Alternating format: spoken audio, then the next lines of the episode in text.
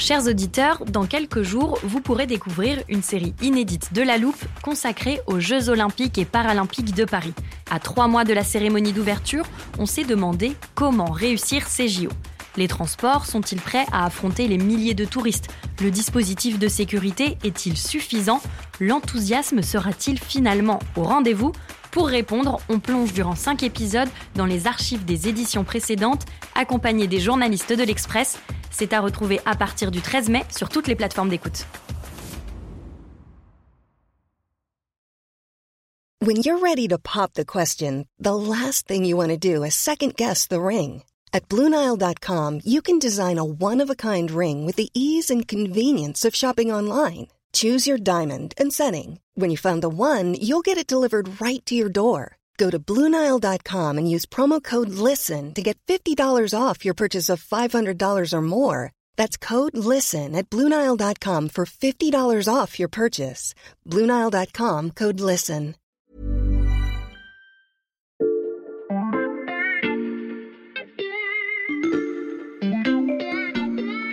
Bonjour, c'est Charlotte Baris. Bienvenue dans La Loupe, le podcast quotidien de l'Express. Allez, venez, on va écouter l'info de plus près. Nous sommes un samedi de janvier 2008 dans une tour du quartier de la Défense à Paris qui appartient à une grande banque française. Ce jour-là, un groupe d'hommes d'affaires s'agite nerveusement. Ils ont été avertis par leurs organes de contrôle qu'un de leurs traders vient de réaliser une opération non réglementaire. Une opération qui pourrait coûter très cher à cette banque, la Société Générale. Les dirigeants de la SOG, comme on la surnomme, mettent au point un plan d'attaque pour revendre les actifs achetés frauduleusement par leurs traders et communiquer sur ce que cela pourrait coûter. Pendant plusieurs jours, c'est le branle-bas de combat dans le vaisseau amiral. La banque décide de prendre la parole sur ses pertes records en pleine crise boursière et choisit aussi de lâcher son opérateur, accusé d'avoir agi seul dans le dos de ses supérieurs. Son nom, Jérôme Kerviel. Jérôme Kerviel est euh, dénoncé par la banque comme ayant perdu près de 5 milliards d'euros, ce qui est un record historique. euh. Au milieu des flashs, Jérôme Kerviel est interpellé par deux policiers en civil. Toute la question est de savoir s'il a vraiment agi seul. La banque assure que oui. S'en suivra presque une décennie de procès entre la banque et son ancien employé, une affaire explosive qui fera tomber les têtes de nombreux responsables de la Société Générale, à commencer par son directeur adjoint, Jean-Pierre Mustier. Si je vous raconte tout ça, c'est parce que notre protagoniste du jour se trouve à l'époque dans l'ombre de Mustier. C'est son jeune directeur de cabinet, Slavomir Krupa. En mai dernier, l'homme d'affaires franco-polonais a pris les rênes de la Société Générale et le moins qu'on puisse dire, c'est qu'il a fort à faire. Dans cet épisode, on vous raconte pourquoi Krupa pourrait être l'homme de la situation pour sauver la banque.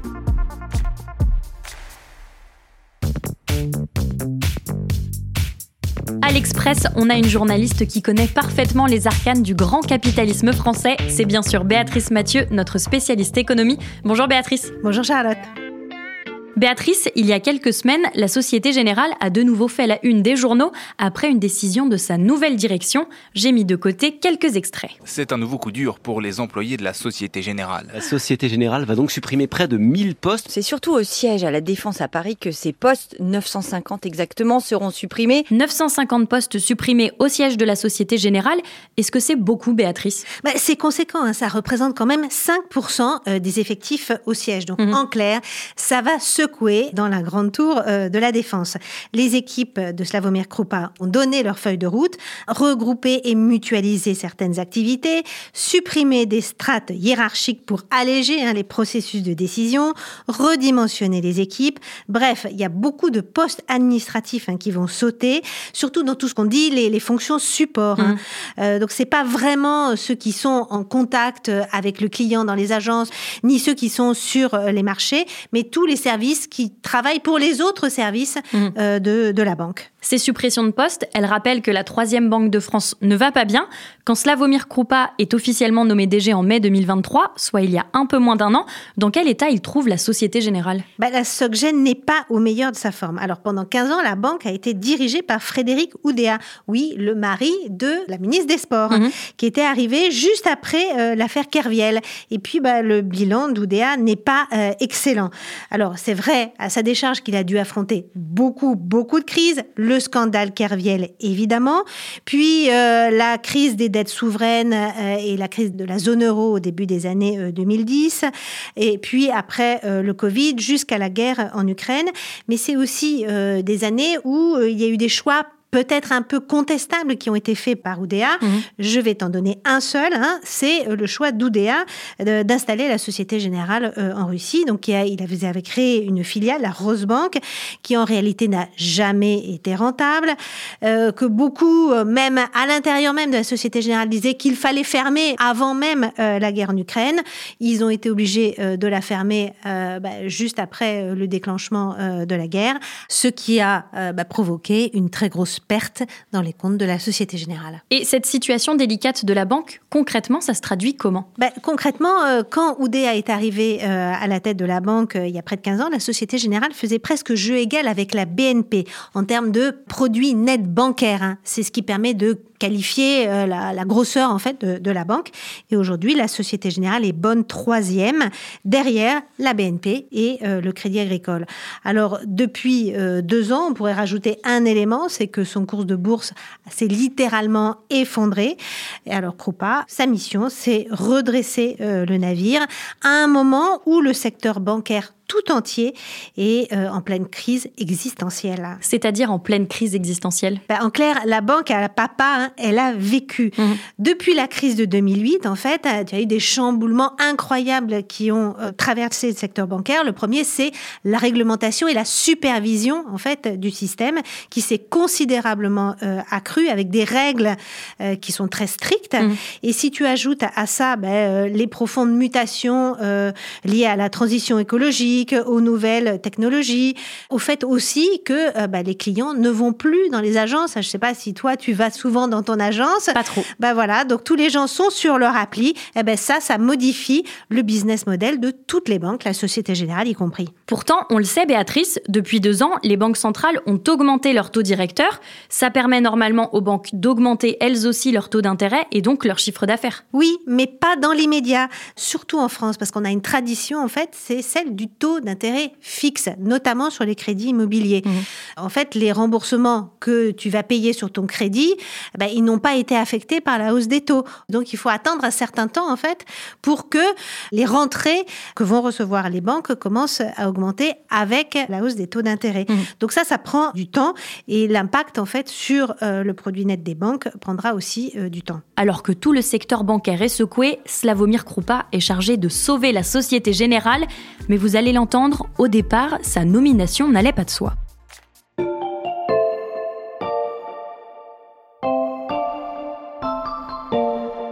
Béatrice, je sais que peu de nos auditeurs ont entendu parler de Slavomir Krupa.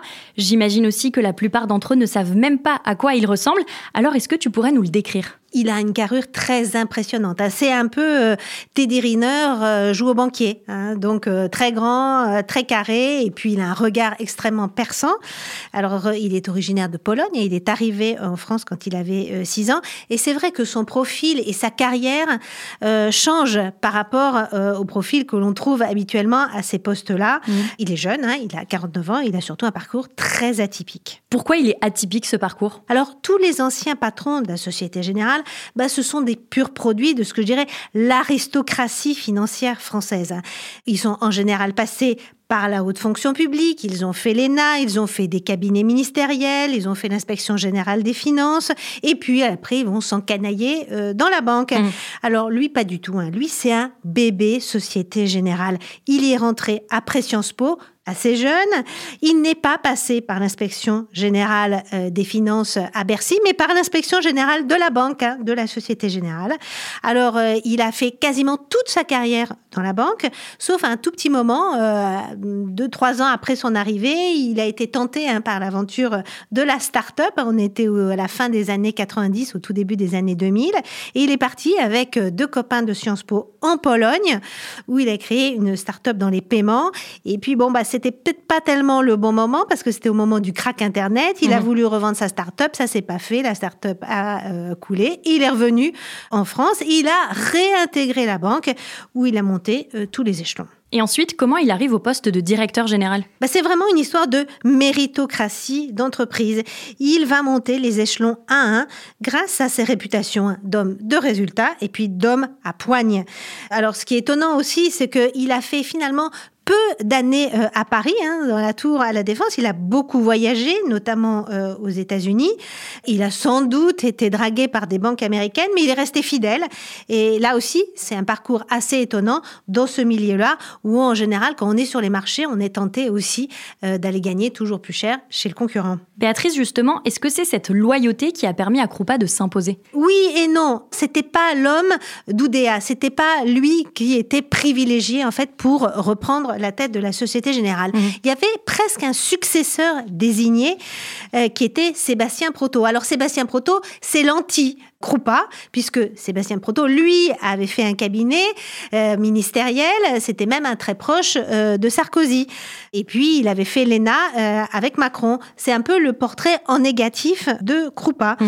Mais sauf qu'il était arrivé qu'en 2020 à la Société Générale, il n'avait pas fait toute sa carrière dans la banque. Et puis, sans doute que Krupa a mieux réussi son grand oral devant le conseil d'administration et à la fin, c'est Krupa qui a coiffé Proto. Et qu'est-ce qui a convaincu le conseil d'administration que Krupa ferait un meilleur directeur général? Bah, Les circonstances. Hein. Il faut dire que, on l'a dit, hein, la situation est grave. Il faut faire maigrir la banque à tout prix, la recentrer sur son cœur de métier, la rendre à nouveau rentable très vite. Bah, ça implique de faire un énorme ménage, de prendre des décisions difficiles. Et le conseil d'administration a estimé que bah, l'homme de la situation, c'était Krupa plutôt que Proto. Il fallait un homme de résultats et de poignets. Et Krupa, c'est déjà illustré par ses résultats, comme tu dis. Oui, c'est un peu le, le, Rambo de la finance. Hein. Parce que dans toutes ces années à la Société Générale, il a été appelé toujours dans des situations très difficiles. Mhm. Au moment de la crise des dettes souveraines, hein, la, la, Société Générale était très exposée à la dette grecque. Et puis, on a demandé à Krupa de vendre en quelques semaines des milliards d'actifs il a réussi. La Société Générale, après, a été mise à l'amende euh, aux États-Unis hein, pour avoir contourné des embargos. Et on lui a demandé d'aller retisser les liens avec euh, la Banque centrale américaine et les régulateurs américains. Il a réussi. Donc c'est un homme de crise qui sait gérer des situations très difficiles. La question, c'est à quel prix Qu'est-ce que tu entends par là? Bah, C'est pas un tendre, hein. Il est brillant, il est rapide, mais il est aussi très dur. Mm. Alors dans cette enquête, moi j'ai rencontré beaucoup de gens hein, en interne à la Société Générale ou euh, beaucoup en off. Hein, tu sais, on dit surtout ne me citez pas. Bah, vous raconte ces méthodes de management un peu dures, pour ne pas dire très dures. Et puis euh, faut suivre le rythme du bonhomme. Hein. Il n'a pas été choisi pour son sens du dialogue social. Il avance, il ne pardonne rien.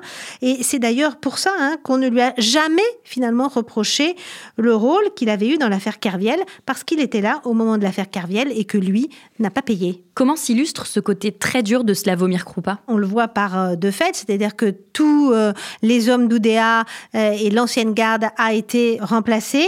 Et puis il y a une autre anecdote que je trouve assez parlante et puis qui est assez amusante. Hein. Pour être plus proche des équipes, l'ancienne direction avait déménagé ses bureaux du 35e au 23e. Et puis alors lui, Krupa, quand il est arrivé, non, non, il a voulu retrouver les cimes du haut de la tour et il a rapatrié eh bien, tous ses bureaux au 35e étage, mhm. euh, juste en dessous des salons de réception. Et c'est du haut de cette tour que Slavomir Krupa prend donc ses décisions difficiles, d'autant que la troisième banque française pourrait bientôt être dans une position encore plus compliquée.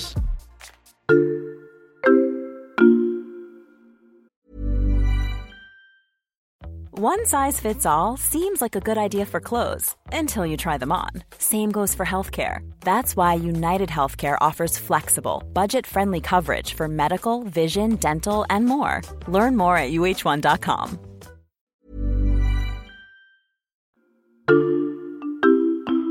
Béatrice Slavomir Krupa a présenté sa première feuille de route stratégique à la mi-septembre 2023, quelques mois après sa prise de fonction. Comment ça s'est passé? Bah pas bien, ça s'est passé même pas bien du tout. Mm. Parce que Krupa, il ne vend pas du rêve. C'est pas David Copperfield, lui c'est plutôt Churchill et un discours très churchillien. On va souffrir, on va maigrir, on va euh, se séparer des activités qui sont pas rentables. Et ben ça, ça n'a pas plu au marché financier. Et alors, euh, ce qui était un peu fou, c'est plus il parlait euh, au marché ce jour-là, hein, quand il a, présenté ses objectifs stratégiques et sa feuille de route, plus l'action baissait. Et donc, l'action s'est effondrée de près de 12% en une seule journée. Bon, on a connu des accueils plus chaleureux. Et quels sont ces chantiers prioritaires? Il doit déjà achever la fusion entre le Crédit du Nord et la Société Générale. C'était un chantier qui avait été lancé par Sébastien Proto et qu'il a donc récupéré, mais ça traîne un petit peu en longueur. Mhm. Et puis, surtout, il a décidé de passer en revue tous les actifs de la banque, tous les métiers, toutes les filiales. Une étude très minutieuse avec l'objectif de lancer un grand élagage. Alors, il a une clé euh, de décision. Si une entité ne remplit pas les objectifs de rentabilité fixés, on vend ou on ferme une entité est trop autonome et euh, les synergies ne sont pas possibles avec les autres, on vend ou on ferme. Une entité porte un trop gros risque pour l'ensemble de la boîte, eh bien on vend ou on ferme. Résultat, en fait, il y a beaucoup déjà de filiales qui ont fermé, beaucoup de filiales en Afrique, mhm. mais il y en a aussi un peu en Allemagne et au Royaume-Uni, des cessions d'actifs qui n'ont qu'un objectif, faire remonter le cours de bourse. Parce que le cours de bourse de la banque continue de dégringoler. En tout cas, il ne remonte pas. Il a beaucoup dégringolé et malgré les annonces et malgré cette feuille de route, il ne remonte pas. Mhm. Donc euh, aujourd'hui, le groupe est même dans un tel état qu'il pourrait presque faire l'objet d'une OPA. Une OPA, ça c'est une notion dont on pourrait avoir besoin à l'avenir, j'en suis sûre. Donne-moi un instant, je vais ouvrir notre armoire à définition. Je te laisse nous expliquer ce qu'est une OPA, Béatrice. Alors, une OPA, c'est une offre publique d'achat. Dans les faits, c'est très réglementé et le principe est assez simple. C'est lorsqu'en bourse, un acquéreur annonce son intention de racheter tout ou partie des titres d'une entreprise cotée. Une OPA peut très bien être le fruit d'un accord entre deux entreprises. Alors, on parle d'OPA amicale. Ou alors, euh, l'acquéreur annonce ses intentions sans l'accord de l'entreprise rachetée. Et donc, dans ce cas-là, c'est une OPA hostile. Et que se passe-t-il dans ce cas-là? Ben, L'entreprise euh, ciblée doit vite se restructurer, trouver des nouveaux partenaires pour se refinancer et empêcher euh, l'acquéreur ben, de récupérer le contrôle et d'arriver à ses fins. Souvent, ça ne se termine pas très bien pour la société ciblée. Merci Béatrice, je referme l'armoire. Si je te suis bien, cet impératif de relever coûte que coûte le cours de bourse de la Société Générale, c'est pour éviter une OPA hostile. En partie, c'est un des risques hein, qui pèse sur la Société Générale. Depuis la crise de 2008, on assiste très régulièrement à des fusions de banques. La dernière en date, et on en a beaucoup parlé, c'était celle entre BS et le Crédit Suisse en mars 2023. Et pour rester compétitif dans un environnement euh, où, euh, je te l'ai dit, c'est très très euh, chamboulé, bah, les banques européennes aujourd'hui doivent fusionner, mhm. doivent se mettre ensemble pour être plus grosses et plus solides. Donc restructurer la Société Générale, c'est aussi la rendre moins vulnérable à une fusion forcée, à un mariage forcé, et la rendre potentiellement aussi plus désirable si elle décide de se marier cette absorption de la Société Générale dans une autre entité, est-ce que c'est un scénario plausible à l'heure actuelle, Béatrice? Oui, ça n'est pas impossible parce que le cours de bourse de la Société Générale est très bas. En clair, ça ne coûte pas très cher de lancer une telle opération, sauf que et il y a un gros sauf que, le ministère d'économie veillera au grain, notamment sur la nationalité de l'acheteur potentiel. Krupa, l'homme des crises, arrivera-t-il à sortir la Société Générale de celle qu'elle traverse en ce moment? On suivra ça avec toi, Béatrice. À bientôt. À bientôt. Béatrice Mathieu, grand reporter à l'Express et spécialiste des dossiers économiques. Ami auditeur, si vous souhaitez retrouver son portrait de Slavomir Krupa, c'est sur l'express.fr que ça se passe. Profitez-en en ce moment, l'abonnement numérique est au prix d'un euro le premier mois. Et pour ne manquer aucun de nos futurs épisodes, n'oubliez pas de suivre La Loupe sur votre plateforme d'écoute préférée, Spotify, Castbox ou Deezer par exemple. Vous pouvez aussi nous mettre des étoiles et nous laisser des commentaires, ils sont très appréciés. Cet épisode a été écrit et monté par Mathias Pengili, réalisé par Jules Cro. Retrouvez-nous demain pour passer un nouveau sujet à la loupe.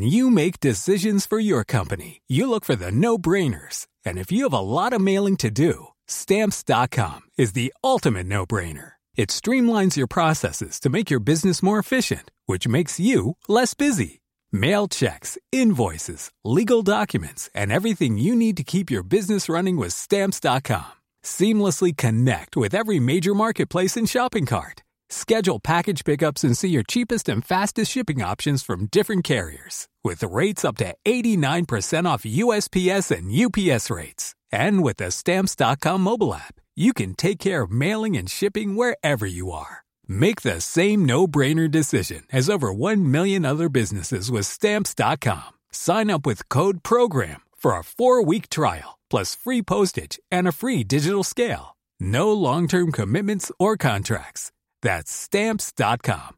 Code program.